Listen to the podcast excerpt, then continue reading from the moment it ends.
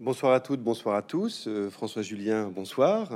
Nous sommes très heureux de vous recevoir aujourd'hui. Euh, vous faites paraître en ce début 2022 deux livres euh, très importants qui se font par ailleurs écho l'un l'autre. On en parlera évidemment pendant cet échange. D'un côté, Moïse ou la Chine, quand ne se déploie pas l'idée de, Dieu, et l'autre, l'incommensurable. Alors, François Julien, on, on, vous connaît, vous êtes l'un des philosophes les plus traduits et traduits et élus dans, dans le monde entier. Et, euh, et, vous avez, si l'on veut, vous êtes à la fois sinologue et, helléniste, vous tenez aux deux et vous avez raison. Euh, et vous avez aussi, au sein de votre philosophie que vous déployez maintenant depuis euh, une quarantaine d'années, deux grandes pistes. Un, une constituée de travaux autour de la Chine, et on y viendra puisque vous faites un rappel méthodologique au début de Moïse ou la Chine sur la façon justement d'aborder la Chine selon, selon vous d'un point de vue philosophique. Et puis une autre voie de travail philosophique que représente plus l'incommensurable, qui est une réflexion sur euh, qu'est-ce que la vraie vie, qu'est-ce que la vie bonne, si l'on veut reprendre une formulation euh, euh, de l'histoire de la philosophie, et, qu'est-ce que c'est qui est plus, on va dire, une philosophie d'ordre existentiel. Alors, dans, Moïse ou la Chine, vous vous interrogez sur justement, à partir de cette phrase de Pascal sur laquelle on va revenir, Moïse ou la Chine, lequel est le plus croyable, de comprendre qu'est-ce qui s'est passé avec l'idée de Dieu en Chine et qu'est-ce qui se passe dans un pays où elle ne se déploie pas alors que l'Occident a été, on peut dire, obsédé euh, par l'idée de Dieu. Elle est constitutive de ce qu'est la, philosophie euh, dans l'Occident. Alors peut-être pour, euh, pour commencer, justement, on évoquait la, question méthodologique. Vous sous-titrez votre livre Essai d'interculturalité et vous revenez dans, dans l'ouverture de votre livre sur deux notions essentielles que vous avez déployées ces dernières années, qui sont les notions d'entre et les notions d'écart, par laquelle surtout vous insistez beaucoup, c'est très important pour tous les échanges que l'on va avoir, qui est de dire il faut mettre en vis-à-vis la Chine et l'Occident, et ce vis-à-vis n'est pas une logique comparatiste, et, surtout n'est pas une logique par laquelle on irait recouvrir d'un côté la pensée occidentale sur la pensée chinoise. Alors, qu'est-ce que justement vous entendez par cette idée d'interculturalité, peut-être pour qu'on sache dans quel cadre vous parlez? Merci de votre accueil et merci de ces précisions de départ, notamment sur le fait que je ne compare pas, même si j'ai deux objets que je mets en vis-à-vis. Oui, interculturalité, ce qui importe, c'est ce inter, cet entre. Au fond, si je ne compare pas, c'est que je ne m'intéresse pas à ce qui serait des différences ou ressemblances. Est-ce que la Chine ressemble à ce qu'on pense ou en diffère? Ça me paraît pas très intéressant parce que la notion de différence a en fait deux effets. Euh, le premier, c'est d'aboutir à une identité. Comme dit Aristote, de différence en différence jusqu'à l'essence de la chose, que dit sa définition, dans son identité. Or, je ne m'intéresse pas, et même je me défie des identités culturelles. Et puis l'autre effet de la différence, c'est que la différence referme sur elle-même. Euh, si je distingue par différence A de B, une fois que j'ai obtenu la, définition de A par différence avec B, je laisse tomber B et je garde A dans son identité. Donc la différence euh, ferme sur l'identité, et isole. Autrement dit, elle range. C'est le grand outil des typologies, des rangements, Aristote, la différence. Je traiterai donc plutôt de ce rapport que j'essaie de nouer entre la Chine et l'Europe en termes d'écart et d'entre. Donc non pas différence, mais écart. Et je dirais qu'au fond, l'écart, euh, par différence avec la différence, l'écart ne range pas, il dérange. Oui, on diffère un écart, un écart de langue, un écart de conduite. C'est-à-dire qu'on sort du convenu, de l'attendu. Et je crois que c'est ça qui est intéressant entre les cultures, c'est d'explorer les écarts, jusqu'où vont les écarts. C'est pas d'enfermer la Chine dans une identité euh, et l'Europe dans une autre. C'est euh, d'explorer les écarts, jusqu'où les écarts entre, entre langues, entre pensées. En même temps, il faut entendre ce que dit écart. Écart, c'est une distance qui s'ouvre, mais qui maintient en regard. Et si, par exemple, j'écarte deux tableaux pour les mettre en vis-à-vis, et ils se regardent. Sinon, c'est plus un écart. C'est une distance euh, qui est plus productive. Donc, l'écart à la fois dérange. C'est donc une figure exploratoire, aventureuse, heuristique, jusqu'où va l'écart. Et en même temps, comme l'écart maintient en regard l'autre, l'écart n'isole pas, comme l'a fait la différence.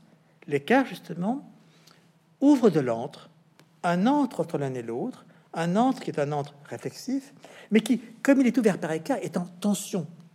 Et c'est dans cette tension de l'antre ouvert par écart que je vois la possibilité de promouvoir un commun, un commun de la réflexion, pas un commun d'assimilation, comme il porterait l'identité, mais un commun promu, déployé dans cet antre tensionnel, donc actif, qui permet de voilà de euh, d'opérer une mise en regard qui soit, c'est l'intérêt que j'y trouve et par rapport à ce vis-à-vis dans l'affaire de Dieu, c'est que euh, cet écart ouvrant de l'antre, cet antre étant en tension, permet donc de,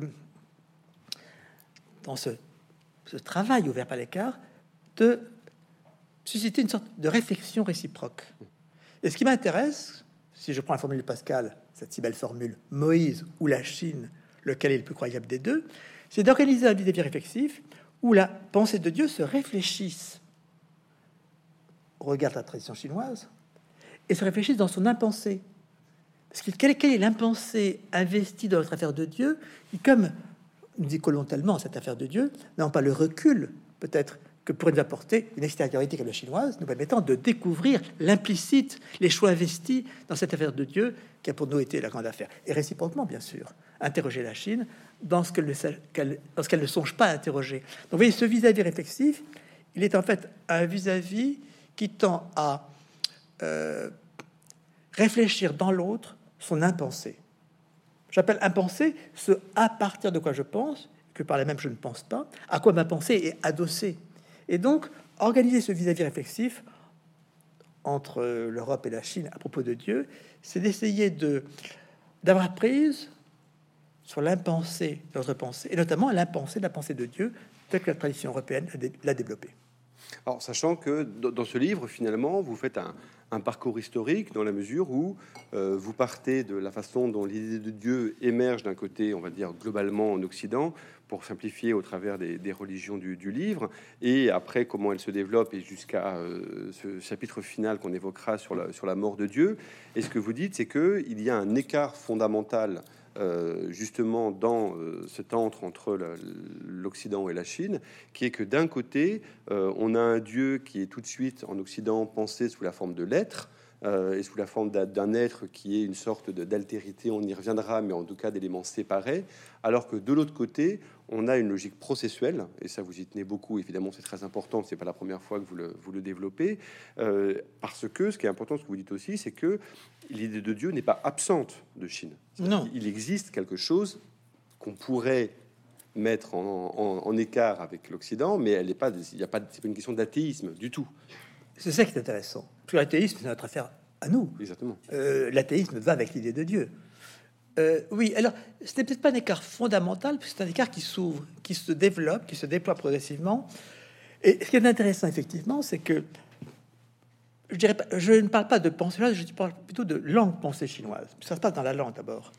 Mais disons, a entrevu quelque chose qui, qui disons, euh, nous rappelle ce que nous mettons sous le terme de Dieu du côté, disons, européen, mais d'abord, enfin, dans tout ce qui est le Moyen-Orient, le Proche-Orient, enfin, tout, toute j'ai un peu une sorte de banalité d'une figure comme ça euh, dominante.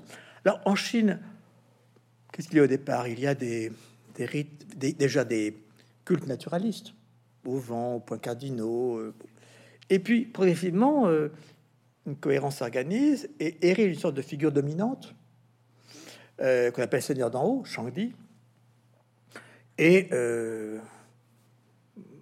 craint, qui commande au monde humain, euh, auxquels on sacrifie des fonctions qui sont les fonctions banales, disons, des cultes religieux.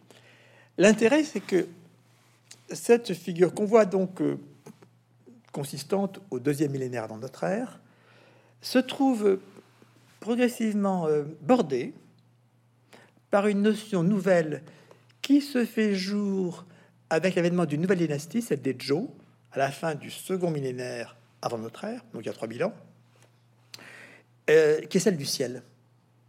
Et la notion de ciel, qui d'abord assume aussi cette fonction de Dieu personnel, progressivement va euh, d'abord muter et en mutant va marginaliser la notion de Seigneur d'en haut qui a été venu au départ épauler. Et c'est ça qui est intéressant, c'est que la Chine ne, euh, ne va pas euh, déployer l'idée, elle l'a entrevue. J'aime ça entrevoir, voyez, c'est, mais euh, elle n'a pas la déployer, et par là même ne va pas, nous, va pas connaître cette grande opposition qui n'a cessé de travailler la pensée européenne, à savoir pour ou contre Dieu, puisque la notion de Seigneur va être honorée, mais progressivement mise de côté, marginalisée.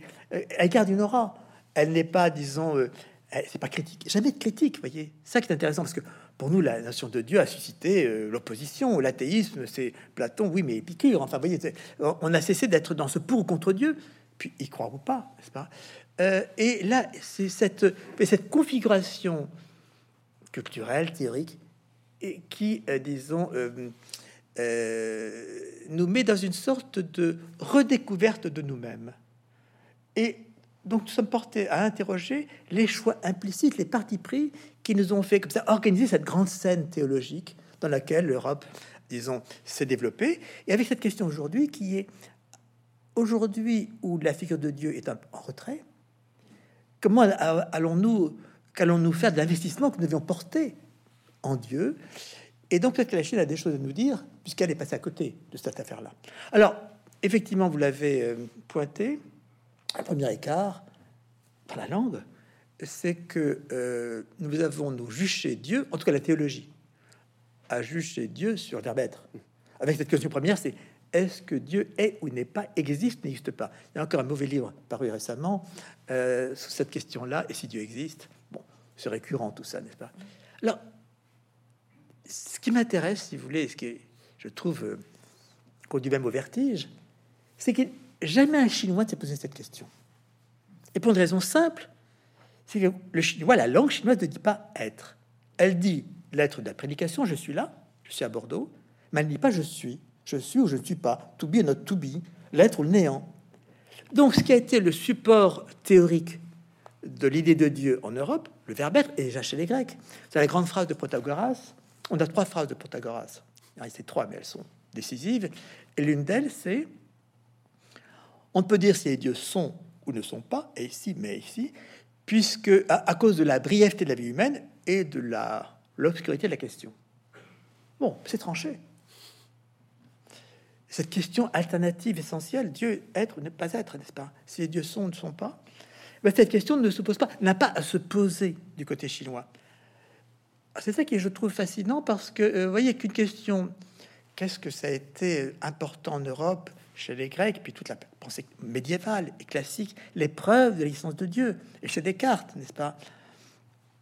Quand nous en libère, euh, presque, euh, et disons, euh, c'est vrai que Dieu a été jugé sur l'être. Alors, il y a un autre rapport à Dieu qui n'est pas jugé sur l'être. Quand Dieu n'est plus théologique, il n'y a pas un logos comme ça qui vient le soutenir, quand c'est le Dieu de la relation personnelle, le Dieu, disons, de la, de la croyance, du, non plus quand on parle de Dieu à troisième personne, mais quand on parle à Dieu. Pas? Le, Dieu de la prière n'a pas rien à voir avec, plus rien à voir avec la question de l'existence, puisque je lui parle. Donc euh, la question de l'existence ne se pose plus. Mais disons voilà quelque chose qui nous fait redécouvrir euh, une configuration théorique qui habite pour nous la pensée de Dieu, qui est ce statut de l'être. Et, même, parce que vous ça vous le pointez à la fin du livre, euh, il n'y a pas même de, de mots précis pour Dieu. C'est-à-dire que, le, que ce soit les, que ce soit les, missionnaires euh, qui vont devoir adapter de façon phonétique euh, le, mot de Dieu, où il n'y a, pas de, a pas de mot en chinois qui permettrait de désigner cette entité telle qu'on se la conçoit comme purement transcendante, supérieure, etc. Donc, euh, aux deux points de vue, des deux côtés de la langue, que ce soit du côté de l'être ou même du côté de la désignation même de ce qu'on peut appeler Dieu en Occident, il n'y a pas d'équivalent dans ce que vous appelez la pensée langue chinoise. Oui, c'est du constat. C'est du constat. Et cette difficulté, il faut quand même euh, se rappeler l'histoire. Le fait que la Chine, nous la découvrons à travers les missions. 16e siècle, 15e, début 16e siècle. Et à un moment où l'Europe, comme on dit, renaissante, conquérante, sort de chez elle. Elle va vers le Nouveau Monde. Et là, finalement, euh, il n'y a pas de difficulté, puisque ce monde nouveau euh, on y trouve des personnes dont on demande s'ils sont des humains, pas tout nus sur le rivage, s'ils ont une âme, et euh, ils nous posent guère de problème parce que ne résistent pas. On les extermine, on les convertit, bref. Ça n'interroge pas vraiment l'Europe. Au mieux, ça donne le thème du bon sauvage, enfin du sauvage, et on se demande si, euh, comme c'est nous avant nous, nous qui sommes des civilisés, est-ce que c'est nous avant que nous nous soyons corrompus par la civilisation ou est-ce que c'est nous avant que nous ayons accédé à la civilisation? Donc il y a un jugement moral. Ce sauvage n'est pas forcément mauvais, peut-être qu'il est bon. C'est le thème chez Montaigne, toute une réflexion classique. Mais disons, ça ne met pas en question parce que c'est nous avant nous. Alors que ce, qu'on ce que les missionnaires découvrent en Chine, c'est tout autre chose. C'est un ordre, euh, disons, civilisé, euh, avec une administration étonnante, une richesse déployée, euh, des grandes villes. On écrit au XVIe siècle Canton est plus grand que Paris. Alors ça, ça surprend les Parisiens. De penser qu'il y a ailleurs là-bas, eh bien, un autre monde qu'on ne connaissait pas. Et donc ça conduit à un étonnement, ce qu'on appellerait à l'époque classique le cas chinois, ce cas, qui, parce que pour les hommes, disons, de la Renaissance euh, jusqu'au XVIIe siècle, euh, il y avait donc au départ Adam et Ève, euh, puis l'histoire sacrée, et puis euh, se déployant vers la Mésopotamie, vers l'Égypte, puis rencontrant l'histoire profane, la Grèce, Rome et nous. Et se rendre compte qu'il y avait qu'il y a une autre humanité parallèlement à cela, euh, synchroniquement, et qui n'a rien de notre histoire à nous. Ça, c'était quand même quelque chose. C'est ça qui suscite la phrase de Pascal. Quand il, il écrit dans les pensées, c'est pas marginalia, n'est-ce pas? Lequel est le plus croyable des deux, Moïse ou la Chine? Avec ce que croyable signifie au XVIIe siècle, phrase si violente qu'il l'a retirée, tellement elle est brûlante, cette, tellement est brûlant cet énoncé, on voit à quel point, pourquoi? Parce que Pascal, à l'époque de Pascal, on découvre des chronologies en Chine aussi bien édifiées que les nôtres en Europe, mais qui n'ont ni Adam et Ève, ni Moïse, enfin, ni, tout ce qui faisait pour nous l'histoire. Donc une autre histoire. Et euh, puisque je suis à Bordeaux, je voudrais quand même euh, révérer Montaigne. Euh, il y a, alors j'ai vu, parce qu'une fois je suis allé à Bordeaux, on m'a emmené à la bibliothèque, et dans le coffre-fort de la bibliothèque, on vous montre l'exemplaire, euh, l'exemplaire. Massicoté trop juste, qui fait que certaines euh, corrections de Montaigne ne sont pas très lisibles, mais où il y a cette phrase rajoutée, où Montaigne dit une phrase, mais géniale, quand il dit que ce qu'on apprend du royaume de la Chine nous montre que le monde est beaucoup plus divers et que ce qu'on découvre en Chine, beaucoup plus divers que les anciens et nous ne pensions, et aussi euh, où la Chine, euh, est-il, surpasse en partie d'excellence notre propre civilisation, si on peut dire aujourd'hui ainsi. Donc il y a cette phrase de Montaigne qui elle-même provient d'un livre publié par un espagnol mais à Rome sur le royaume de la Chine, qui a été traduit aussitôt dans toutes les langues d'Europe il y avait plus d'Europe à l'époque que maintenant, hein, où la traduction disparaît. Et qui a été un, disons, un, document qui a tellement étonné les Européens de se dire, mais alors il y a un ailleurs qu'on ne connaît pas, mais qui n'est pas un ailleurs sauvage, qui est un ailleurs civilisé, mais autrement civilisé que nous. Et euh, vous savez quel est l'effort d'émission pour débarquer en Chine, essayer de, voilà, de, diffuser euh, cette religion chrétienne dite universelle, tout homme étant enfant de Dieu, et l'extrême difficulté et progressivement l'échec rencontré à, euh, disons, euh, enseigner le christianisme en Chine. Vous savez que les missionnaires devront euh, se soumettre. Au contraire de ce qu'ils ont fait au Nouveau Monde, ils ont dû ben, apprendre le chinois, honorer les rites, respecter l'empereur, traduire les classiques, se siniser, s'habiller d'abord à la chinoise. Donc il y a quelque chose qui était un, un ébranlement de la pensée européenne. Ce n'est pas du tout de l'ordre de la critique. Non, c'est beaucoup plus profond. C'est dans le soubassement, l'ébranlement de la pensée européenne à la rencontre quelque chose qu'elle n'attendait pas. Et cet ébranlement, on le trouve donc chez Montaigne, chez Pascal, chez Montesquieu. Ah oui, en plus que chez Bordeaux, euh, je les prends tous. Euh, qui est la grande phrase, je trouve magnifique, dans euh, l'esprit des lois. Là encore, au cœur de la pensée, hein, c'est pas une note quelque part. Quand il dit, il y a une chose bien triste, c'est que la Chine ne se convertira pas. Alors je trouve qu'au début, dans le milieu du XVIIIe siècle, avoir l'idée géniale de comprendre que pour des raisons culturelles, le christianisme à vocation universelle ne passerait pas, il faut euh, l'intelligence de Montesquieu pour percevoir que finalement, ce qu'on prenait pour la religion et disons euh, dans son statut de révélation était articulé avec du culturel. Et justement, ce culturel, et c'est ce que vous soulignez tout au long du livre, et ce qu'on va voir, c'est que ça, va se déployer et déployer tout un tas de conséquences dans les différents euh, moments de la, religion. C'est que d'un côté, l'ensemble chinois, c'est un ensemble qui est marqué par la cohérence et par l'idée qu'il faut s'intéresser aux choses d'en bas et que c'est la vigilance au bon fonctionnement des choses d'en bas, c'est ça l'important finalement de la civilisation et de la culture, quand de l'autre côté de l'Occident, on est obsédé par ce qui se passe en haut, c'est-à-dire ce qui se passe de l'autre côté, dans la transcendance, dans les, dans les mondes, les arrière-mondes, comme dira Nietzsche. Donc, le méta. Voilà, exactement dans le méta, évidemment, le, le, métaphysique ou la métaphysique, on verra avec l'incommensurable différence entre les deux. Mais et, ça, je pense que c'est très important dans la façon dont vous le soulignez dans le, dans le livre, c'est-à-dire que par exemple, si on prend le problème du mal, ça pose complètement différemment le problème du mal, qui est un problème parfaitement central en Occident, mais vécu sous la forme de l'altérité. On ne sait pas comment l'intégrer, on le subit, on le craint, stupeur et tremblement, enfin tout ce qu'on peut imaginer. Alors que dans le monde chinois, c'est le mal, c'est quelque chose qui finalement obstrue le bon déroulement des choses. Et donc, ce sont deux visions complètement distinctes et qui et, tout ça découle de cette différence initiale, de cet écart initial. Je me méfie du thème totalement distinct parce que si vous voulez, je veux pas absolutiser euh, le culturel. Il s'agit d'écart. Voir jusqu'où ils vont. Mm. Jusqu'où ils vont. Il n'y a pas d'écart fondamental ou foncier. Il y a euh, l'écart s'ouvre.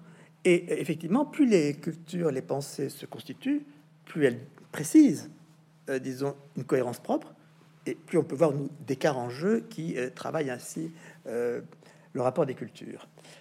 je crois que alors, ce qui est essentiel, c'est que cette figure du ciel, promu d'abord pour jouxter, euh, servir de soutien à la figure du Seigneur d'en haut, va prendre de plus en plus d'importance et va aussi muter en elle-même, muter de façon à signifier la régulation du monde. La grande idée chinoise d'une régulation.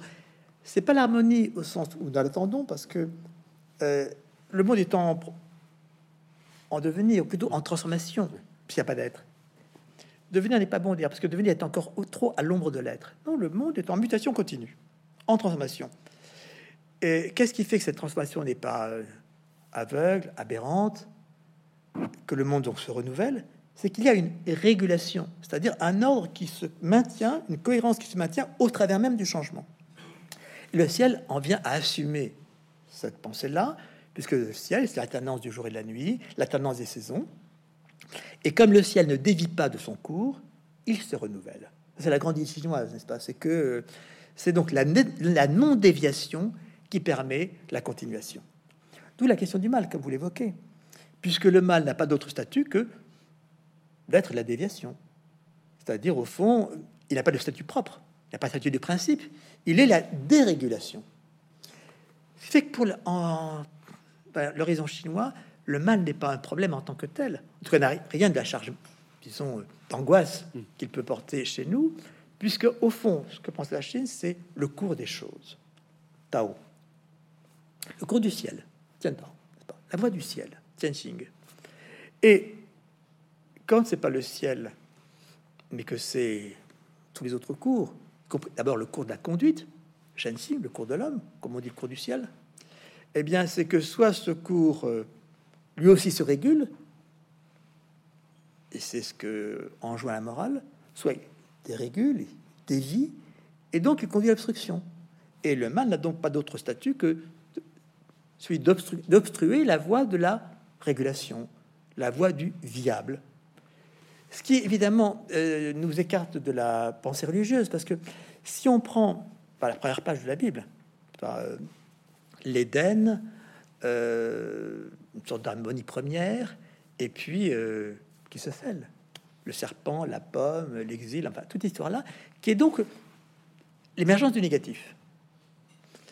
Et en même temps, cette émergence du négatif, même si on, paraît la condamner parce que c'est pas bien de manger la pomme, de désobéir, néanmoins c'est ce qui promeut l'humain, car c'est grâce au fait qu'il a mangé la pomme qu'il est chassé, et, euh, et donc il part exilé comme il est, eh bien, euh, il a dit un sujet d'histoire. Euh, donc quelque chose se sépare qui promeut l'humanité. Mais c'est une scène qui est une grande scène, voilà, de tragique. En tout cas, si elle n'est pas tragique, parce que la Bible évidemment est portée par une idée de, salut ou de d'eschatologie, mais disons c'est une scène dramatique. Or la Chine, si vous voulez, est fascinante parce qu'elle n'organise pas le drame. Ça ne veut pas dire qu'il n'y a pas de drame dans l'histoire chinoise, hein. mais l'idéologie chinoise, elle, elle, prospère dans l'harmonie. Et donc, si on pense que c'est l'harmonie qui prévaut, la régulation, bah, quel besoin a-t-on de Dieu? Je veux dire, La notion de Dieu bah, se, réduit euh, puisqu'elle a plus d'usage. Et je crois que c'est au fond, cela nous conduit à une, un contraste, un écart marquant Puisqu'au fond, qu'est-ce qu'on a cherché la figure de Dieu en Europe? C'est quand même donner du sens. Sens de l'histoire humaine, sens de ma vie, le fameux pourquoi j'existe, n'est-ce pas? Et, sens d'abord du message, du message de la révélation. Donc toute euh, l'exégèse, euh, les sens de l'écriture, les quatre sens de l'écriture, etc. Or, on voit en fait du côté chinois que la langue, la pensée ne s'organise pas autour de la question du sens, de ce qu'elle appelait la cohérence cohérence au sens propre, cohérence, ça tient ensemble, comme dit le latin, n'est-ce pas bah Oui, ça tient ensemble. Il y a une cohérence du monde, et si on pense le monde en termes de cohérence, la conduite en termes de cohérence, qu'on n'est plus hanté, inquiété par le sens, bah, a-t-on encore vraiment besoin de Dieu? C'est bien pour ça qu'on a d'un côté, euh, du, côté de, du côté de Dieu et de l'Occident, et, c'est ce que vous dites très bien dans votre chapitre autour la, du rapport entre la prière et le rite. C'est-à-dire d'un côté, on a une pensée qui est autour de la question du verbe et autour de la question de l'événement, ce qui est très important, c'est-à-dire de la rupture. Quand de l'autre côté, on a la question du rite, qui elle est une question autour de la période, qui n'est pas, qui est pas une vision cyclique de l'histoire, hein, mais qui est une version mmh. périodique de, de l'histoire, et euh, dans lequel effectivement on n'est pas sur le verbe mais sur l'écriture. D'où la question aussi du livre du changement, c'est-à-dire l'interprétation du signe, et non pas effectivement ce rapport dans lequel c'est le verbe qui fait avancer l'histoire par des événements qui sont une rupture, puis une autre rupture. Enfin, tout tout le l'Ancien Testament particulièrement euh, est marqué par ces différents moments, euh, et, cette grande opposition, elle est, extrêmement frappante, telle que vous la telle que vous la décrivez dans le livre. Oui, et elle le donne à réfléchir sur ce qui a été si important en Europe, qui est la parole. La parole, alors d'abord, faut de la prière, effectivement. Euh, et Dieu, au fond, quand c'est pas l'être qui lui donne un support, c'est la prière. Effectivement, dans la perspective de la prière, la question de l'être de Dieu ne compte plus, puisque je le prie. Euh, la prière fait exister Dieu. Et la prière n'est elle-même qu'un cas particulier du statut de la parole. Alors, sur la prière, je crois qu'il faut insister parce que je cite dans mon livre un, livre d'il a dizaine d'années, euh, un atlas mondial de la prière, parce qu'on aime bien le mondial aujourd'hui. Et on vous dit, atlas mondial de la prière, oui, alors euh, effectivement en Égypte, Mésopotamie, euh, en Afrique, etc. Et rien sur la Chine.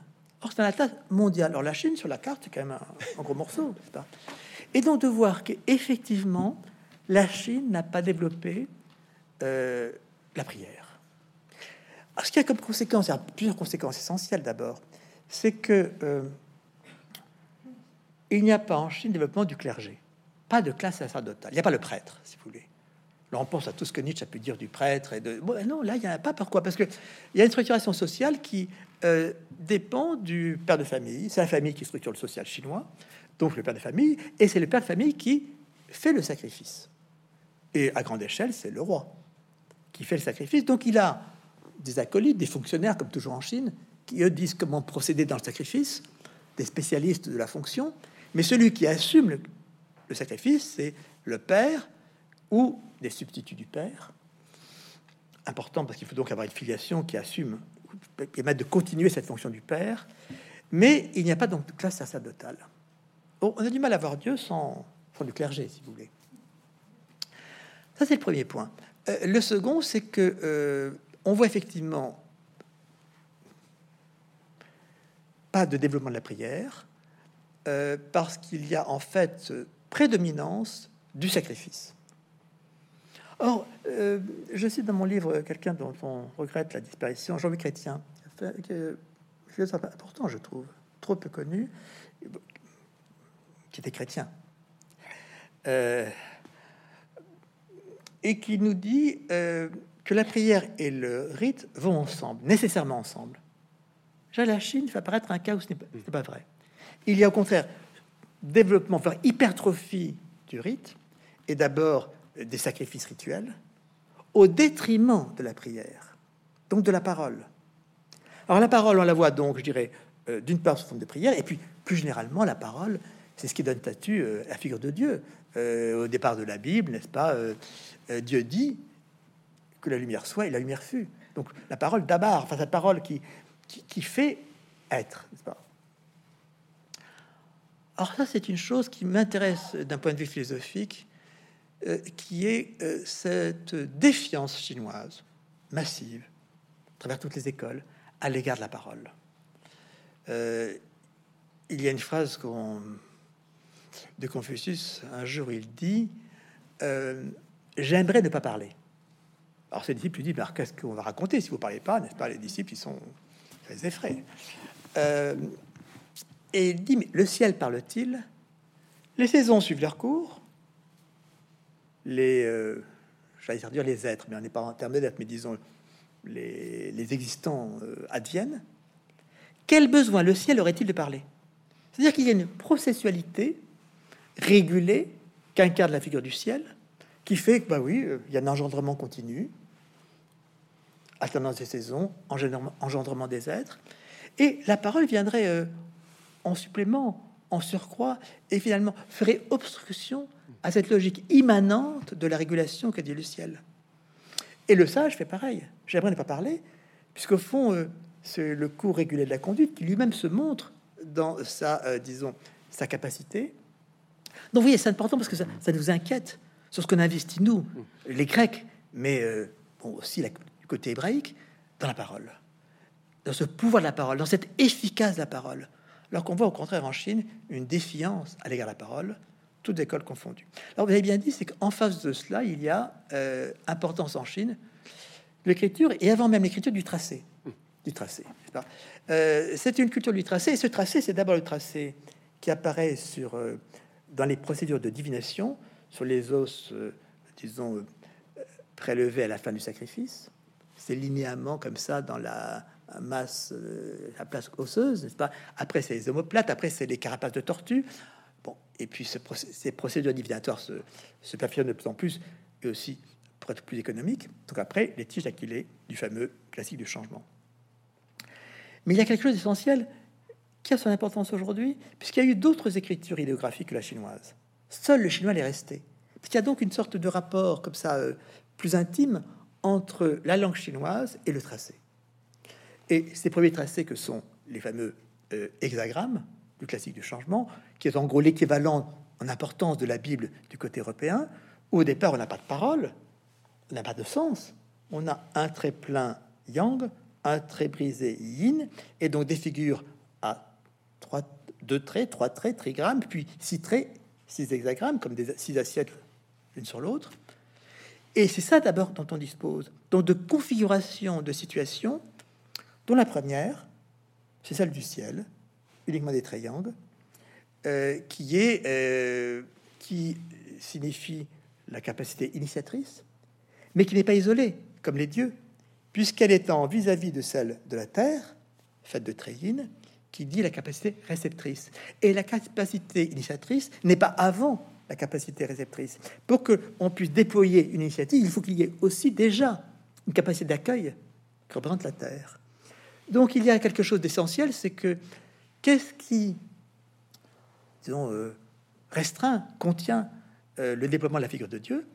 Bah, C'est la grande logique chinoise de la cohérence par corrélation.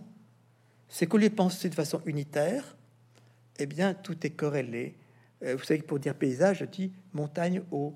Pour dire chose, je dis est-ouest. Donc, si, en chinois contemporain, premier mot de chinois. Dire chose, non pas comme chose, non intermunitaire, causa, res, la chose, mais dire est-ouest, vous voyez ce que ça change quand même. Et donc, ça fait que. Ben, on voit bien qu'il n'y a pas de pensée de l'être. Parce que, bon, sous la chose, il y a la reste, n'est-ce pas? Il y a euh, la réalité. Non, c'est la corrélation. Donc, puisque la Chine pense en quoi? En termes de flux, de flux en mouvement, en interaction, en corrélation, les fameux yin et yang. Et donc, euh, si on pense en termes de corrélation et de flux interaction, dans cette cohérence-là, quel besoin a-t-on de développer la figure de Dieu? Et, comme vous le dites aussi, ce qui, veut, ce qui, ce qui induit que le, le... alors vous l'évoquez un moment, avec le, le, mot, enfin le mot chinois pour le rythme, donc qui est li, qui est une norme comportementale, si l'on veut, ça c'est très important. Et ce que vous venez d'évoquer avec la question du classique du changement, c'est que finalement, la compétence importante, c'est une compétence d'apprendre à lire. C'est-à-dire que plus que le verbe et écouter le verbe et la parole de Dieu, c'est finalement il faut savoir lire, il faut savoir lire les signes tracés pour justement permettre de maintenir cette cohérence. Oui, quand vous dites lire, vous êtes encore très européen. Oui, je, je dirais plutôt détecter, parce qu'on a affaire à des forces, à des facteurs en tension. Donc c'est un art de la détection. Donc c'est l'art de l'indiciel. Euh, et je crois que alors, vous avez tout à fait raison d'insister là-dessus. Euh, cet écart euh, qui est celui de vis-à-vis de la parole, c'est du tracé, donc du texte. La Chine est une culture du texte. Wen en chinois, qui signifie texte. On dit littérature, c'est l'étude du texte, n'est-ce pas? Mais qui signifie le roi Wen, le premier, le grand roi fondateur des Zhou, donc il signifie texte, civilisation, qui a toute cette valeur du culturel. Le tracé. Et donc, euh, effectivement, le classique du changement a deux traits en corrélation. Vous voyez, quand on dit en corrélation, ça signifie opposé, complémentaire, donc en interaction. Et de nouveau, un écart apparaît qui me paraît essentiel à, à penser, c'est que la Chine ne pense pas l'autre. Puisque L'autre, qu'elle pense, c'est l'opposé du même, donc le complémentaire. C'est yin par rapport à yang, et yin et yang, c'est bien ce que c'est au départ, c'est l'adré et l'ubac de la montagne, le côté éclairé, le côté dans l'ombre, donc indissociable l'un de l'autre. Penser en termes de euh, corrélation euh, fait qu'on n'isole plus et, fait que, euh, disons, tout est vu, perçu dans une de, de cohérence qui fait que l'autre en tant qu'autre, ce qui était quand même la grande question, si je laisse la, côté de, la question de l'être comme support de la pensée de Dieu, que je prends la tradition biblique, n'est-ce pas? Qu'est-ce que qu'est-ce qui se pense sur les figures de Dieu dans le texte biblique? C'est la rencontre, la rencontre de l'autre. Pensez l'attente de la rencontre, l'histoire de, la, que le drame que euh, nous raconte la Bible, c'est cette rencontre impossible de l'homme avec Dieu, possible, impossible, n'est-ce pas euh, C'est Moïse au Sinaï, c'est euh, euh, cette.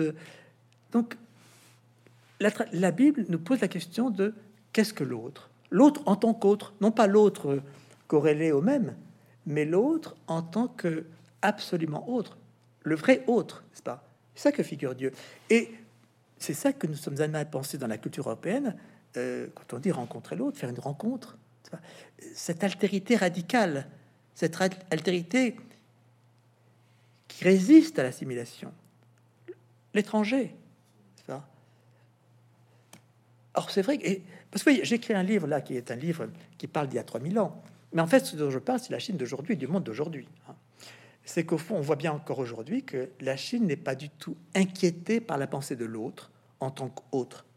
Pour elle, c'est de l'autre fonctionnel, c'est de l'autre, si vous voulez, avec qui on fait affaire.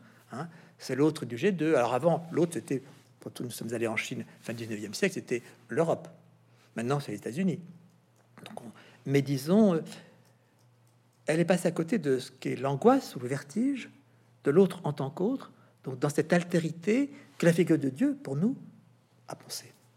Oui, alors, ce que vous dites exactement sur la question de la Chine contemporaine, c'est que tout ce que vous déployez dans, dans le livre, on, on, en entend aussi, de toute façon, les conséquences politiques c'est-à-dire que, que ce soit sur la question de la croyance que vous évoquez, qui ne se pose pas de la même façon en Chine, et tous les débats qui, évidemment, enfin, je parle même pas de débats, mais des guerres de religion qui font mmh. qu'il y, y, a un conflit entre l'individuel, le politique, l'intime, l'autre, etc existe, n'existe pas du tout cette façon-là en Chine, dans la mesure où cet effet de recouvrement permanent de l'harmonie fait que c'est pas un horizon, cet horizon du débat de savoir qui va avoir raison. L'idée, c'est trouver l'équilibre par lequel les choses se maintiennent et se perpétuent. Et, donc, il y a aussi dans l'idéologie chinoise. Tout à fait, bien sûr. Dans Parce que l'histoire chinoise, elle est, elle, est, lâchée. Tout à fait, bien sûr. Oui, elle est violente. Et je dirais, Marx nous le dit à juste titre. Plus l'idéologie prêche l'harmonie, plus la réalité historique, elle est euh, couteau tiré. Hein.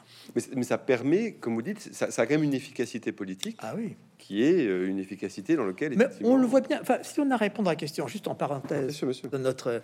Euh, Comment comprendre aujourd'hui qu'il y a un parti communiste chinois avec un grand timonier dans un pays hyper capitaliste bah, Parce que justement, Xi Jinping assume cette fonction, euh, que était celle du, roi, euh, comme étant le, roi chinois. Euh, une question aussi très importante.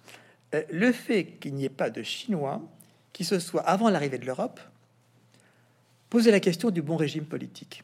Nous avons pensé le politique à partir des Grecs, dans une distinction des formes du politique. Les eidetes politeias, comme dit Platon, pouvoir d'un seul, la monarchie, pouvoir de plusieurs, de quelques-uns, la oligarchie, pouvoir de tous, la démocratie, bon régime, mauvais régime. C'est avant la philosophie, c'est déjà dans, dans Hérodote, puis dans Platon, puis d'Aristote, puis dans Montesquieu, honneur à Montesquieu à Bordeaux, la théorie des régimes politiques. Or, aucun Chinois ne s'est posé la question des formes du politique, des eidetes politeias, comme disait grec un seul régime, c'est la monarchie, donc c'est pas un régime. C'est l'évidence du politique, c'est qu'il y a le père, comme il y a le père de famille, structuration familiale.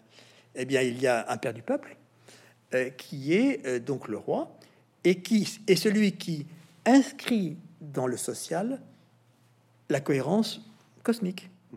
Donc, au fond, il faut c'est lui qui va projeter dans l'ordre social l'ordre cosmique et donc euh, d'où se tracer des trois traits horizontaux avec un trait vertical dont l'étymologie qui est fausse, comme beaucoup d'étymologies, mais qui a fait, euh, euh, qui a régné pendant presque trois millénaires, c'est entre le ciel et la terre, niveau humain, et le roi, c'est celui qui relie, n'est-ce pas, le ciel et la terre à travers l'humain, et donc qui, oui, inscrit dans l'ordre social la cohérence de l'ordre du monde, du cours du ciel, et d'où les rites, ce qu'on appelle les rites. Alors encore, honneur à Montesquieu, puisqu'il a il était le premier à avoir une intelligence si précise de ce que nous traduisons, faute de mieux, mais très mal, par le terme de rite en français. Montesquieu, vous savez, quand dans l'esprit des lois, quand il range les formes du, justement, lui, des régimes politiques, puis il tombe sur la Chine et c'est pas qu'en faire. Parce que ce qu'il apprend de Chine à travers l'émission ne se range pas dans son, sa théorie des régimes, euh, monarchie, aristocratie et démocratie. Et il dit même cette chose, mais alors tout tombe par terre si la Chine ne se range pas dans mes catégories. Bon, il essaie après de remettre les choses un peu sur pied, mais c'est là qu'il euh, en vient à cette idée que, parce qu'il y a une sorte de, dans la vision classique des Européens, bon, il y a Athènes qui ont, voilà, qui est la grande figure du politique, puis il y a ce cas euh, qu'on ne sait pas très bien comment euh, prendre, qui est Sparte. Parce que Sparte, c'est en même temps c'est Lycurgue, il y a une sorte de, de de, grande autorité des, de Lycurgue en tant que, euh, disons, législateur. Et en même temps, bon, il n'y a pas de texte, il n'y a pas de culture spartiate, puisque justement, c'est, Sparte est une cité militaire. Et c'est dans la case de Sparte que Montesquieu ouvre une sorte de, par extrapolation, le cas chinois. Et juste avant de dire qu'il y a une chose bien triste et que la Chine ne se convertira pas, c'est d'aborder la question de rite. Et il dit cette chose que je trouve très forte quand il dit euh, les Chinois ont tout confondu la religion, les lois, les mœurs, les manières. C'est ce qu'il a appelé les rites. Donc les rites, ça, on sait ce que comprend très bien que les rites, ça, ça relie tout, puisque c'est la religion, les lois, les mœurs, les manières. Alors il dit, les Chinois ont confondu. On peut dire, mais ils ont, ils ont, nous nous devons séparer. Alors qui a raison entre confondre et séparer, bon. Mais il y a cette vision essentielle que les rites, c'est donc les formes de la cohérence, de la régulation. Les modes de... Euh, donc cette sorte de matrice comportementale du monde humain qui incarne cette cohérence régulatrice du monde dans sa totalité. Et euh, ce qui est important dans la phrase de Montesquieu, c'est qu'on voit bien là, euh, ce qui est si important aujourd'hui par rapport à la question de la démocratie, c'est que euh, ce qui a promu le politique en Europe, c'est les lois. Euh, logos, nomos, n'est-ce pas? Et les lois sont édictées en discours. et vous savez que dans la tradition grecque, il y a, Platon en parle beaucoup, il y a des préambules pour expliquer et justifier la loi, et pour convaincre du bien fondé de la loi. C'est bien du logos qui veut convaincre. Or, les rites se pensent à l'inverse, puisque les rites, les rites sont d'autant plus efficaces comme norme comportementale que c'est à leur insu, qu'on s'y conforme sans même s'en rendre compte. Donc il y a une sorte, nous dirions nous, passivité, euh, à cette efficience des rites. Donc il y a quelque chose d'essentiel parce que c'est les rites qui, d'une part, ont projeté la cohérence de l'ordre du monde dans la conduite humaine en tant que matrice comportementale. Oui, vous parliez, vous citiez le mot chinois li, qui est homonyme de deux autres qu'on a mis en rapport. Il y a un autre li qui signifie la chaussure. La chaussure, c'est ce qui tient le pied, ce qui évite que le pied achoppe ou qu'il se fasse une entorse. Donc, c'est une forme qui tient le pied, qui permet au pied de marcher. D'où voyez le thème de la voix, puisqu'il faut, voilà, la voix, la voix, la viabilité, le, pied est bien tenu. Puis l'autre lit, c'est la raison, faut se contrer par raison, qui est la veinure du jade, et étant donné que le, lapidaire doit tailler le jade en, épousant la veinure du jade. Donc, polir le jade pour bien voir la veinure et épouser, donner forme selon la veinure. C'est important qu'il a été l'équivalent chez nous de raison. Mais raison, ça dit en grec d'abord logos, n'est-ce pas? Discours raison. Euh, et donc, ce qui est important par rapport à cette question de ce qu'on appelle le rite, parce n'y a pas d'autre terme pour le dire, mais je préfère dire matrice comportementale, c'est que ça donne, ça, répond de tout. C'est-à-dire qu'au fond, à la fin de l'Antiquité, on se rend compte que quelque chose qui, est une sorte, oui, l'angoisse existentielle, euh, la question du grand pourquoi, euh, euh, la question, disons, proprement philosophique, se trouve ça refermée du fait que cette notion-là a prévalu et que les rites reliant le cosmique à l'humain, la cohérence du monde et, disons, l'ordre de la conduite, réponse à tout et, disons, ne permet pas de plus ample questionnement et, disons, bloque ce qui serait euh, angoisse existentielle, bloque tout ce qui serait euh, interrogation qui n'en finit pas, enfin, ce qui a tant passionné les Grecs, l'énigme, le sphinx, en fait, quelque chose qui est la philosophie questionnante. Bah, non, euh, la cohérence, voilà, fait, fait, barrage à ce que nous nous attendons comme aventure du sens, justement, et disons puissance de la question et qui a porté la philosophie. D'où l'on dit banalement sagesse en Chine, n'est-ce pas? Et vous voyez comment ça interroge C'est ce qui m'intéresse en tant que philosophe, si vous voulez. En quoi ça interroge des partis pris si ancrés dans notre langue notre pensée? Nous avons difficulté en Europe, du dedans même de notre culture, à avoir pris sur eux. Et le détour par la Chine, pour moi, la Chine, c'est une sorte de grand opératoire théorique pour interroger ce que nous ne pensons pas interroger du dedans même de notre pensée ce qu'on ne pense pas à penser.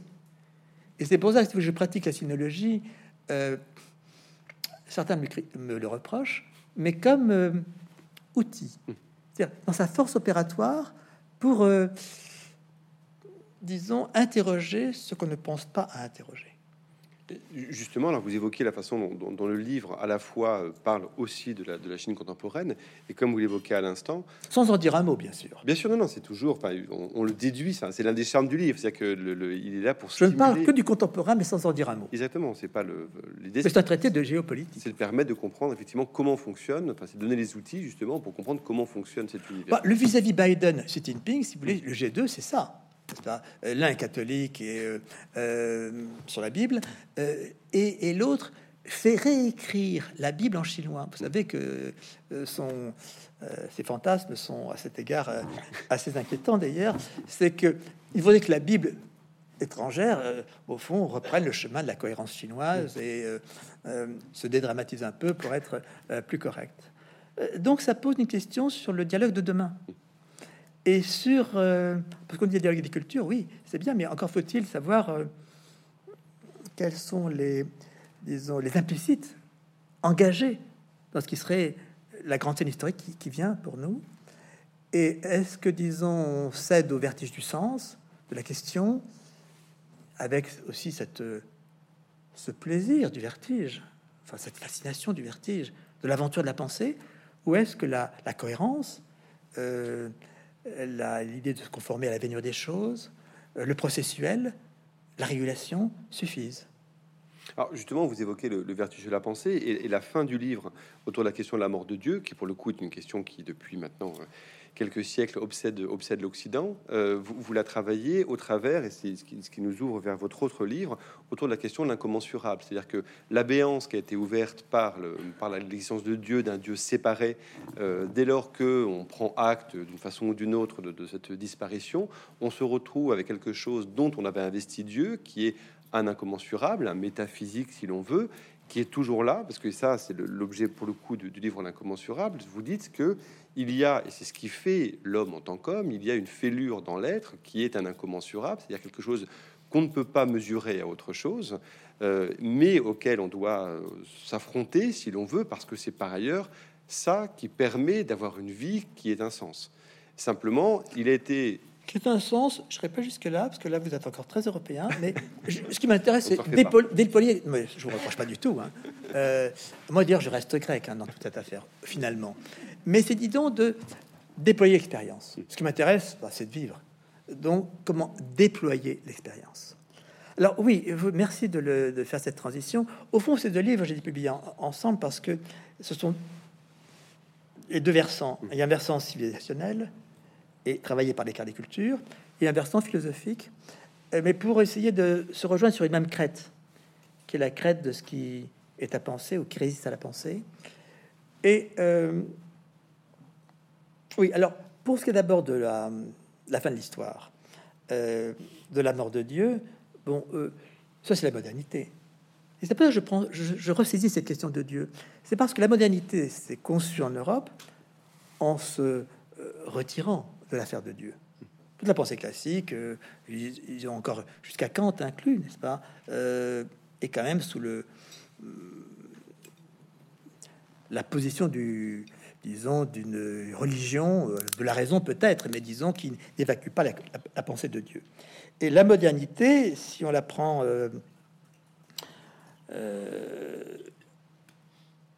dans tout ce qui a été la réflexion du 19e siècle, euh, ça a été quand même de penser, alors sous le mot célèbre de Nietzsche, la mort de Dieu, mais euh, disons, qu'est-ce que devient alors euh, notre pensée si la figure de Dieu on la retire, si on n'investit plus dans cette figure-là Alors c'est un problème pour nous aujourd'hui.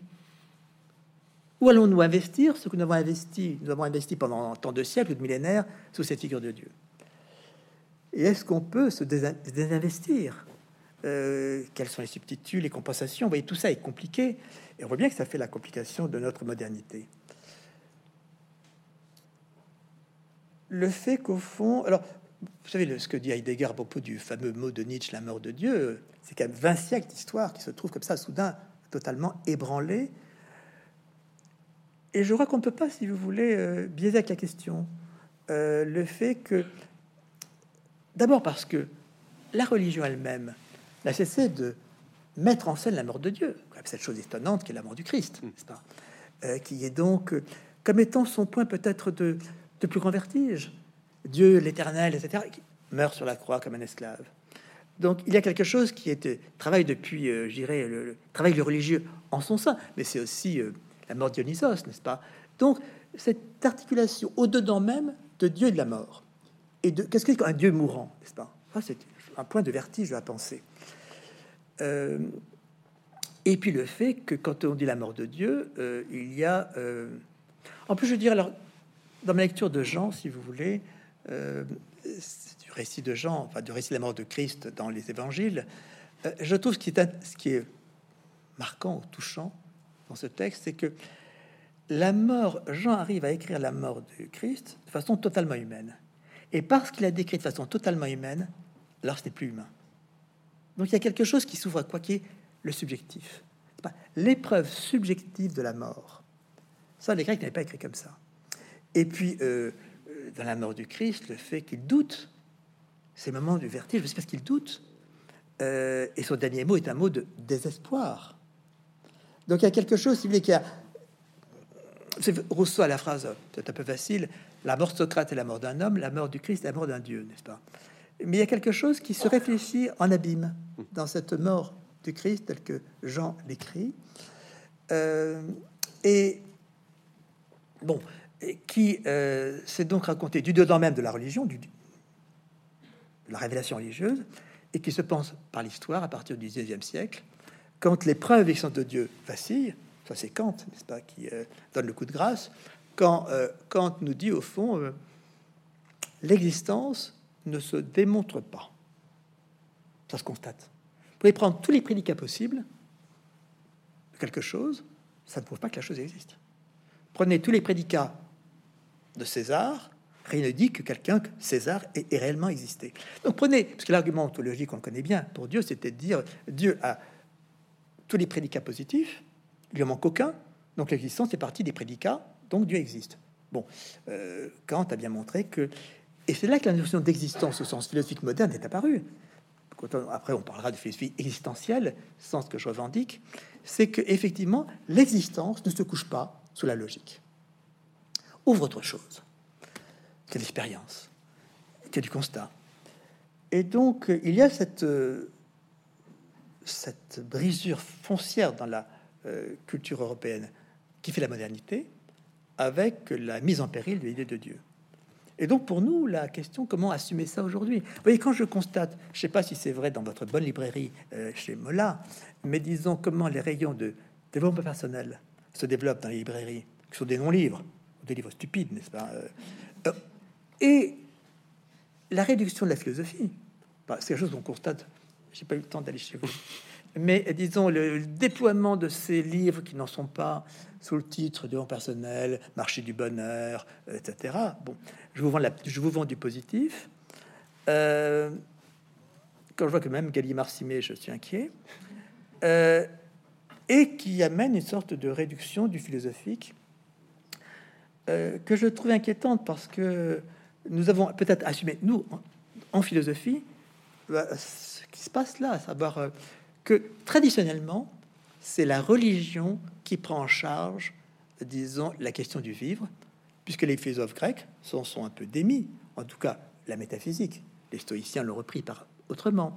Mais disons que le grand tournant dans la pensée, je crois, c'est quand, euh, euh, au début du tête, de Platon, quand on demande à Socrate qu'est-ce que la Sophia, répond Sophia, c'est épistémé. Donc, il met la sagesse sous la bannière de la vérité. L'autre va dire non, pas du tout. Sophia, c'est Sophia, c'est la sagesse. C'est pas l'épistémé, c'est pas la connaissance, c'est pas l'épistémologie. Or, la philosophie européenne a fait le choix de la vérité. Et donc, quelque part, elle fait tomber le vivre. Or, ce vivre a été porté traditionnellement par le discours religieux. Prenez l'évangile. Je suis la voie, la vérité, la vie. Euh, Dieu est zoopoiein, faisant vivre. Or, maintenant qu'il y a retrait du religieux, qu'est-ce qui prend en charge le vivre? Ah bah oui, c'est le développement personnel, c'est le marché du bonheur, c'est... Et donc ça repose une question à la philosophie qui est sérieuse, qui est qu'elle doit assumer bah, ce, ce, champ laissé un peu vide, n'est-ce pas? Qui est celui du vivre et qui est en même temps le champ premier de la pensée. Ah, là, pour le coup, on est vraiment au cœur de, votre livre sur l'incommensurable, parce que cette réduction du philosophique, c'est ce que vous appelez, c'est un, chapitre tout à fait passionnant autour du rabattement, euh, c'est-à-dire la façon dont la société, comme vous le dites, ne cesse de faire rentrer dans une commensurabilité, c'est-à-dire dans le fait qu'on peut mesurer, compter, alors évidemment au-delà de la question purement euh, financière, mais le fait que tout peut être ramené à des proportions acceptables. À une commune mesure. À une commune mesure. Alors ça, pour le coup, le développement personnel est infiniment là-dedans, alors que la philosophie a comme horizon, effectivement, de s'affronter à ce que vous nommez la commensurable, c'est-à-dire aller voir de ce qu'il en est de la vie dans la mesure où il y a quelque chose dans la vie qui n'est pas commensurable, mais qui n'est pas pour autant un des quelque chose qu'on va déposer dans la métaphysique comme étant une chose lointaine, un arrière-monde, mais présent en nous, et c'est ça qu'il faut affronter.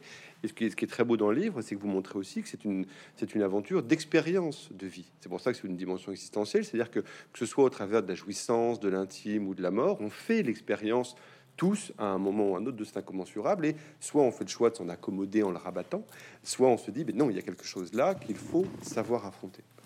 Merci de le dire si bien. Euh, oui, d'abord, je veux justifier le terme d'incommensurable. Parce que ce qui me paraît important, c'est que les mathématiques nous le mettent en main.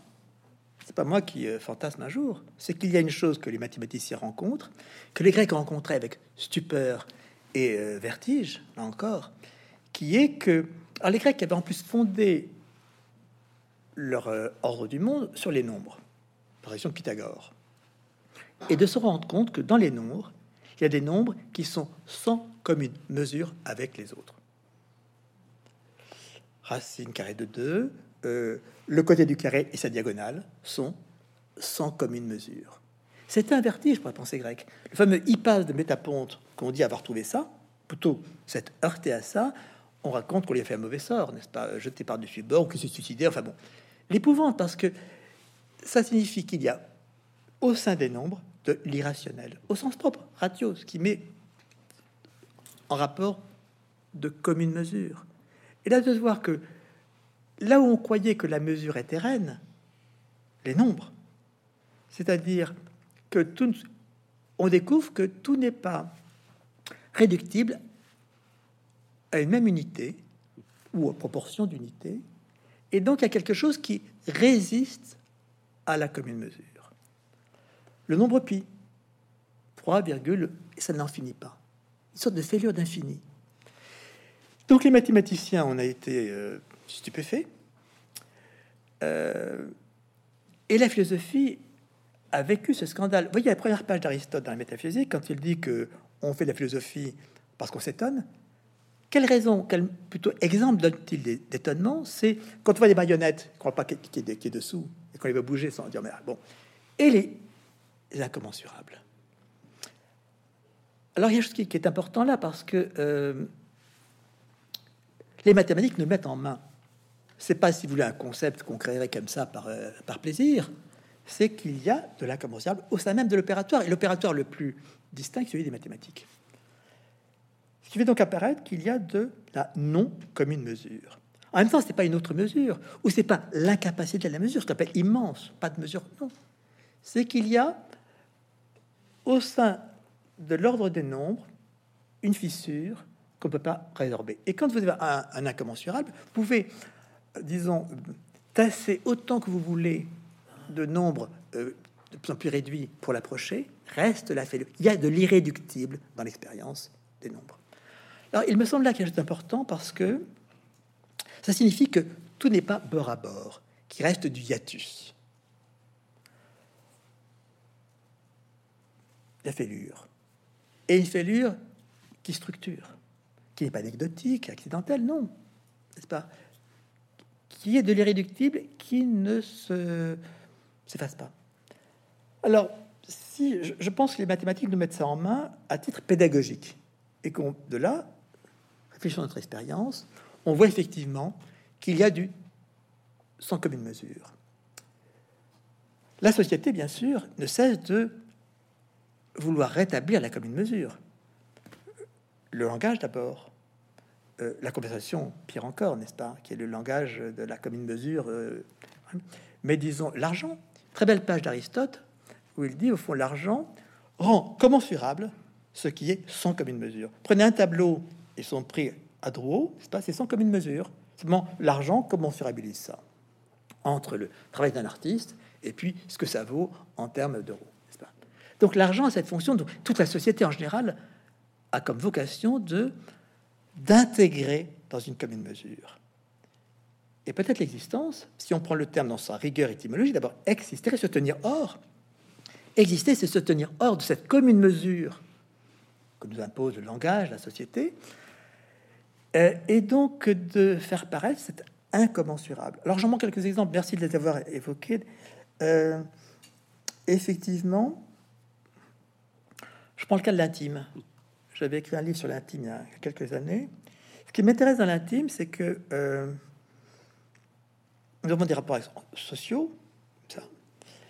Et quand on noue un rapport intime avec quelqu'un, on est ce n'est plus en commune mesure avec les rapports sociaux qu'on a avec les autres. Tout le monde a fait expérience, n'est-ce pas?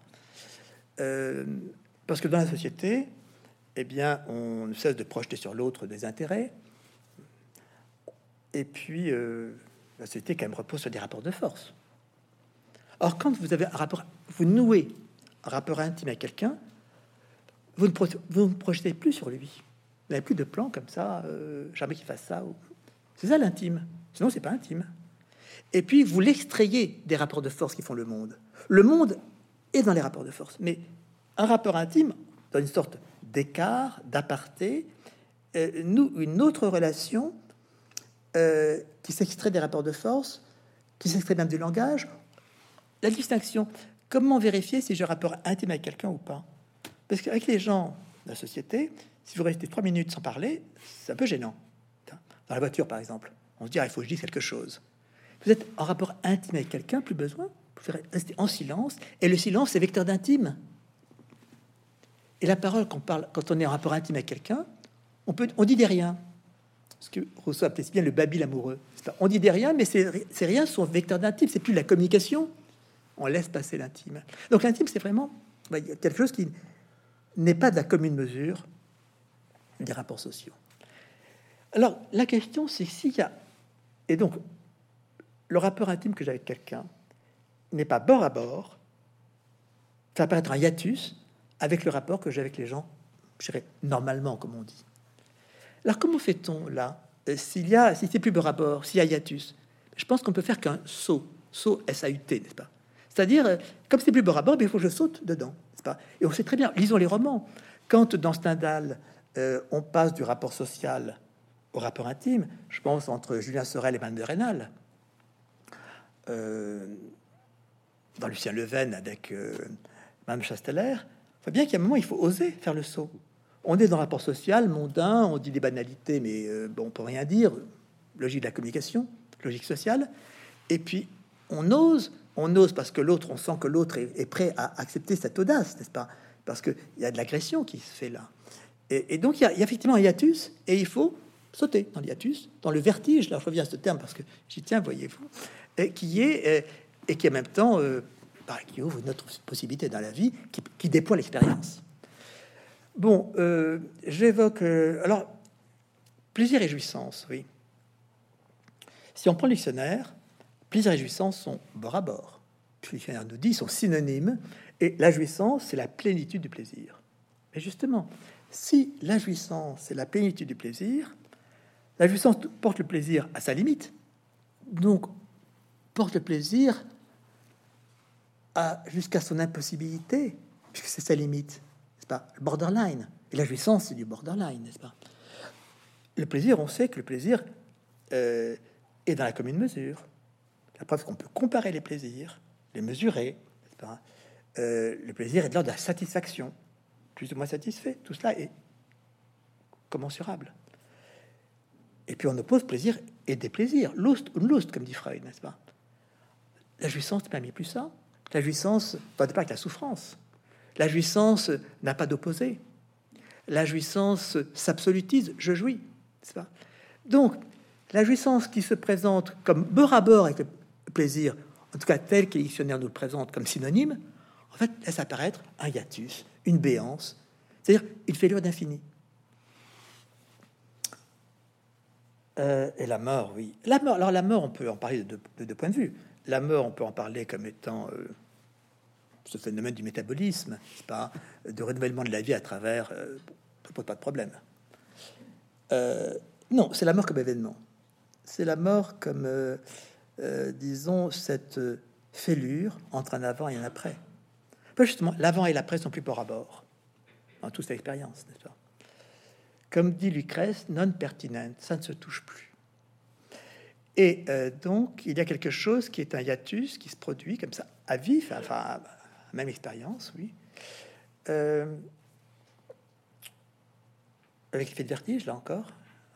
Et qu'on a tous éprouvé, euh, on s'entend du cimetière, n'est-ce pas?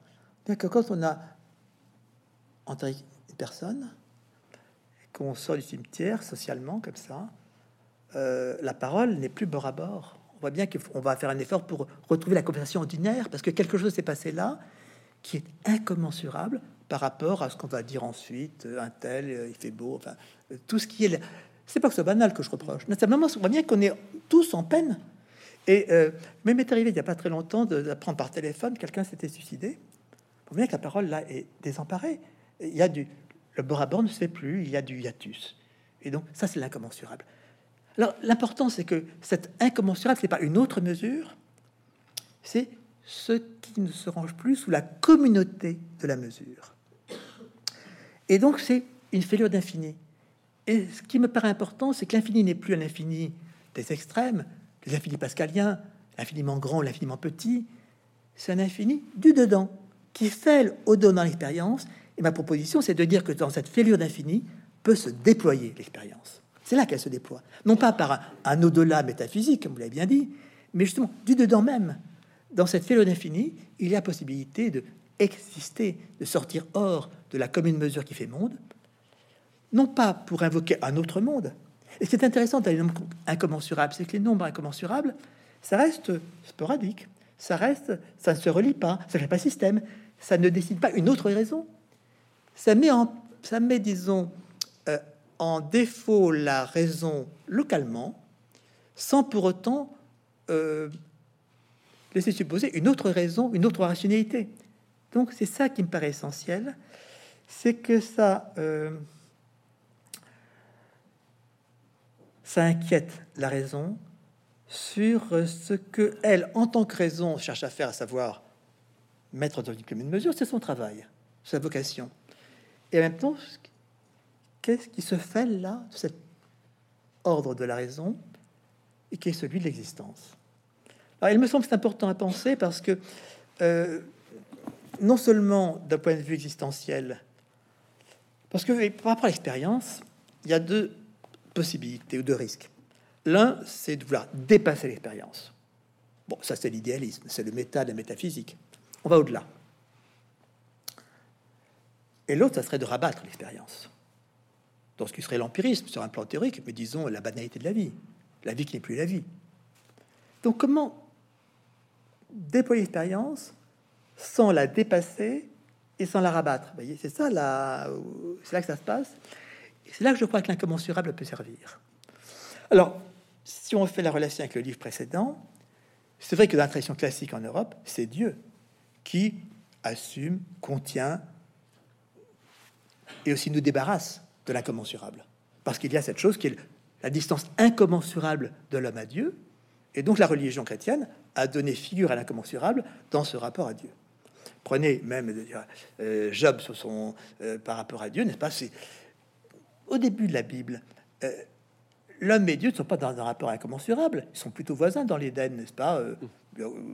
Le maître du jardin et, l'homme, mais disons, et c'est la Bible en se réécrivant, notamment en réécrivant la, création, creuse cette dimension d'incommensurable, et dont le texte de Job, n'est-ce pas ou euh, dans euh, Kierkegaard, euh, Abraham, n'est-ce pas, crainte et tremblement, cette expérience de l'incommensurable. Je dis Kierkegaard parce que Kierkegaard est le premier à réintroduire dans la pensée moderne l'incommensurable. Et j'ai voulu, si vous voulez, reprendre ce thème d'incommensurable qui était chez les Grecs, en tout cas dans les mathématiques grecques, et aussi dans la pensée du, de l'argent, de la société, et qui a été totalement enfoui dans la tradition philosophique, et qu'on va reparaître chez Kierkegaard à l'ombre du terme d'infini, et, dont je me dis qu'il pourrait être ressorti et, disons, euh, redéployé pour en faire quoi? Finalement, un concept politique. Quand nous, il se passe quelque chose, disons, de, qui suscite notre, notre refus euh, le plus profond, enfin le plus... Euh, je prends quelques exemples. voyez, entre un vol et un viol, en français, il y a juste une lettre de plus. Mais entre les deux, il y a l'incommensurable. Je veux dire, euh, croire que la personne a violé parce qu'elle a volé, violé. Non, il fait l'heure d'incommensurable. C'est l'expérience, n'est-ce pas? Euh, Moi, j'étais en discussion une fois avec euh, des Chinois sur le trafic des organes humains. Pour position chinoise, bah, les organes, c'est ça, se vend, ça s'achète, ça sauve la vie. Donc, qu'est-ce qui fait qu'on peut dire non? C'est pas au nom des valeurs, parce que les valeurs, chacun a les siennes. C'est pas au nom même de l'humain, parce que la pensée de ce qu'est l'humain, l'humanisme, c'est aussi très, euh, ça peut être très, très différemment interprété. Non, je dirais, c'est au nom de l'incommensurable. C'est qu'entre les organes de vie et l'argent, ben, il y a un hiatus, un hiatus indéniable. Par rapport à la Shoah, qu'est-ce qui fait qu'on on peut ériger euh, une résistance, une révolte ou je dirais vis-à-vis des, attentats. Quelqu'un, au nom d'une foi, je ne sais pas laquelle, euh, assassine euh, monstrueusement. Euh, donc, c'est pas en termes de valeur. Je pense que le concept d'humanisme qu'on invoque toujours dans ces circonstances est trop court ou trop incertain. Je dirais au nom de l'incommensurable. C'est qu'il y a un non comme une mesure entre avoir une foi quelconque et puis tuer des gens comme ça. Donc, je crois que notre expérience ne cesse d'être traversée par cela. C'est une expérience toute simple. Euh, un regard. Un regard est incommensurable. Parce que notre, notre œil fait notre visage d'infini. Lévinas a bien écrit, comme on sait, sur le, visage, mais au sein même du visage, chez Lévinas, le visage, il est révélateur d'infini, euh, d'altérité absolue, euh, et derrière, il y a Dieu. Non, si je prends le regard, un regard fait d'incommensurable le visage. La preuve, c'est qu'on on scie des yeux. On ne peut pas rester comme ça euh, constamment vis-à-vis. Quand on dit regarder quelqu'un les yeux dans les yeux, ça dure 30 secondes ou une minute, n'est-ce pas? C'est pas plus. C'est quelque chose qui est euh, intolérable, si vous voulez. Donc, parce que le regard fait émerger du dedans, de l'intériorité, quelque chose qui n'est plus en commune mesure avec bah, les traits du visage et avec euh, la sociabilité dans laquelle on est. Donc ça pose évidemment cette, ce terme qui me paraît important à, mettre en regard, qui est rabattre. Ou plutôt deux termes, éviter et rabattre. L'incommensurable est donc cette figure d'infini que nous éprouvons en expérience, pas, euh, un, regard euh, entrevu, euh, de l'intime, de la jouissance, etc. Mais il y a quelque chose qui est euh, insupportable dans cette euh, fêlure d'infini. D'où la tentation de rabattre. rabattre est un terme qui m'importe parce que rabattre, c'est pas abattre. Abattre, moi, c'est franc. On coupe, pas? Abattre un arbre. C'est le grand vers de, de Hugo repris par Malraux, les chaînes qu'on abat pour le bûcher d'Hercule. Bon, abattre, c'est solennel. Rabattre, c'est pas ça. Rabattre, c'est couper la cime, c'est enlever ce qui dépasse. C'est donc ce qui dérange c'est pas élaguer, émonder qui permettrait un déploiement, c'est couper ce qui, paraît en trop et qui gêne la perspective, qui fait de l'ombre, enfin bon. Et puis on dit rabattre le, gibier, ce qui s'ébat le gibier, alors il faut le rabattre, faut pas le tuer. Et puis on dit rabattre quelque chose sur quelque chose, rabattre sur, en rabattre, voyez, en rabattre. C'est un terme inquiétant, j'en rabats. Puis on dit un rabat-joie. C'est pas rien, rabat-joie. Hmm chose le thème, il faut le prendre et puis le pas le lâcher parce que le rabat-joie, c'est celui justement qui sans son convoi de cause, mais qui de façon ambiante fait que finalement on avait une joie qui s'exprimait. Ben non, rabat-joie. Et je pense que ce serait un rabat-vie. Là, il faudrait un néologisme de cet ordre. Un rabat-vie, la vie se laisse rabattre, n'est-ce pas? Et donc, justement, il faut promouvoir l'incommensurable, le reconnaître et le promouvoir pour résister à ce rabattement. C'est le rabattement, c'est par exemple euh, bah, paupières qui se rabattent. Euh, les paupières du mort qu'on rabat, pas? Le cercueil, rabat le couvercle. Bref, le rabattement, c'est quelque chose qui ne cesse de travailler notre expérience. Et je crois qu'il faut penser ce qui est euh, cette de rabattement, qui n'est pas encore une fois anecdotique, accidentelle, qui est que toute expérience, comme elle est intégrante, elle rabat l'incommensurable. C'est ça que nous vivons. Donc nous n'avons que l'expérience toujours limite à l'égard de l'incommensurable, parce que l'expérience en tant qu'expérience intègre. Or l'incommensurable dit ce qui ne s'intègre pas, ce qui fait l'infini, l'expérience. Donc rabattement d'une part et évitement de l'autre. Évitement. Et dans notre rapport à l'autre, alors j'aime pas cette expression rapport à l'autre. C'est très euh, une citation de philosophie, parce que l'autre c'est toi, pas? On dit sous la forme du il, donc en s'en déchargeant ce qui est de l'ordre en fait du, face à face, du vis-à-vis. Euh, mais il me semble que le rapport qu'on dit à l'autre ne cesse d'osciller entre évitement et rabattement, et que l'autre, c'est cette, cette, sorte de fêlure d'incommensurable que nous cessons de rabattre, éviter pour le ranger à l'extérieur, pour intégrer, pour intégrer dans le, relationnel. Alors là, je poserai par exemple, voyez, à titre d'exemple, la rencontre et la relation. La rencontre, c'est ce moment où l'autre euh, émerge de son ailleurs, de son dehors, et euh, est encore autre, et donc fait émerger de l'incommensurable. Donc n'est pas directement bord à bord ou l'est du hiatus. Et le rangement de l'expérience, le rabattement, c'est que ce qui était d'abord sujet de rencontre euh, va devenir relation. Et la relation, assimile l'autre et donc le, lui fait perdre cette dimension incommensurable pour, euh, disons, en faire bon. La vie du couple, c'est ça, n'est-ce pas? Sans je cherche pas à très loin. Alors la question, c'est justement de résister à ce rabattement pour faire que dans la relation qu'on a avec l'autre, avec qui on vit, pas, réémerge la rencontre, réémerge la dimension d'incommensurable qui ne se laisse pas intégrer, qui ne se laisse pas, qui justement dans l'intime maintient cette et donc euh, cette qu'on est encore à faire le saut dans cette altérité de l'autre et dans ce qu'il fait apparaître d'incommensurable, plutôt que de tout rabattre une sorte d'assimilation où finalement l'autre n'est que le facsimilé de moi-même. Alors malheureusement, c'est moi qui devais faire le rabat-joie. le rabattant alors. Voilà. Merci beaucoup pour cette très belle évocation à la fois et de Moïse et la et de, et de l'incommensurable. Merci beaucoup François Julien.